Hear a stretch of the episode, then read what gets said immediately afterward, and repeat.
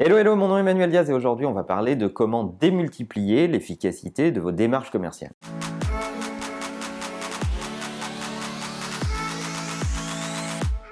Aujourd'hui, c'est à la mode, on est démarché dans nos boîtes mail par des vendeurs qui veulent nous vendre tout et n'importe quoi, à peu près à tout prix, et on reçoit tous de quoi euh, équiper nos boîtes. Si vous dirigez une boîte avec euh, les vendeurs de fontaine à eau, la, la machine à café révolutionnaire, euh, les mecs qui veulent que vous intéressiez au sommeil de vos collaborateurs pour qu'ils soient plus efficaces, bref.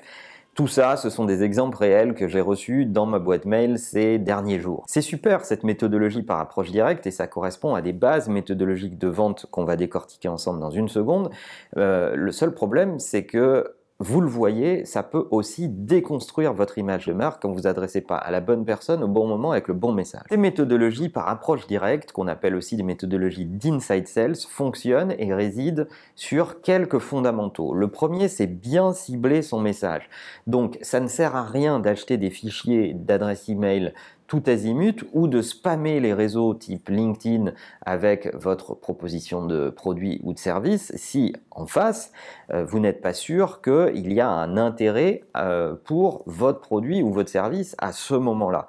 Donc le ciblage est le premier élément fondateur. Avant de lancer une démarche commerciale, il faut que vous ayez fait le boulot de vous intéresser à votre cible, de regarder ce que ces gens publient, ce qu'ils disent, euh, de lire leur, euh, leur site web corporate, de regarder quelles sont leurs valeurs, euh, quelles sont euh, toutes les sources d'informations qui peuvent vous permettre d'être plus pertinent dans votre approche commerciale.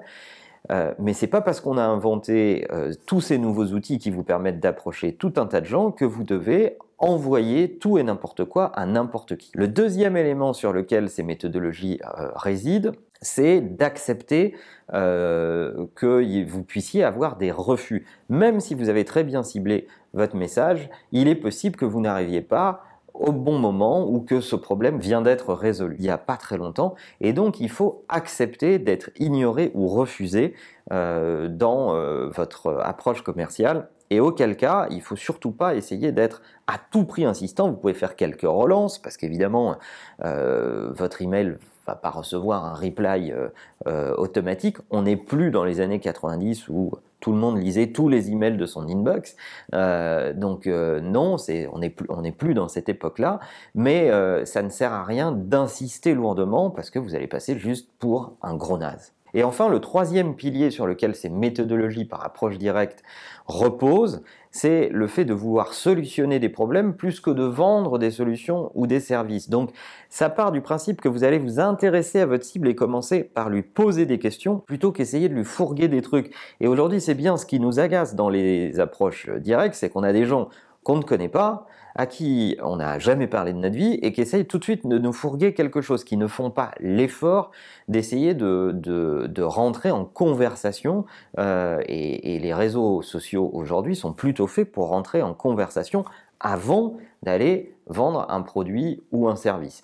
Donc, euh, euh, si j'avais un conseil à vous donner sur ce troisième pilier, c'est d'essayer de comprendre le contexte de votre cible et ensuite de vous insérer dans ce contexte pour mieux parler de votre produit et de votre service et peut-être d'accepter à certains moments d'ailleurs que vous ne puissiez pas résoudre ce problème. Donc si vous voulez démultiplier l'efficacité de vos équipes commerciales, voilà les éléments qu'il faut mettre en œuvre. Ces trois éléments-là, tout simples, peuvent vous permettre de démultiplier votre efficacité commerciale.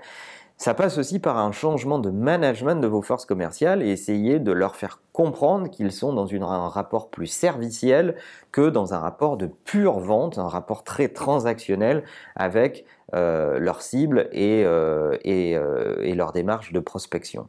Donc j'espère que ces éléments vont vous être utiles, j'espère que vous pourrez tester des démarches d'inside sales. Si vous en avez déjà testé dans vos boîtes, je serais curieux d'avoir vos retours d'expérience là-dessus. De très très belles boîtes qui ont construit leur euh, succès commercial sur l'inside sales. Salesforce en est une. Euh, Salesforce a vendu beaucoup de licences à travers la planète. Combien de commerciaux Salesforce se sont déplacés? Finalement, très peu, principalement pour les grands comptes, mais pour, tous les autres comptes qu'ils ont signés, tout s'est passé à distance avec une approche d'inside sales excellente.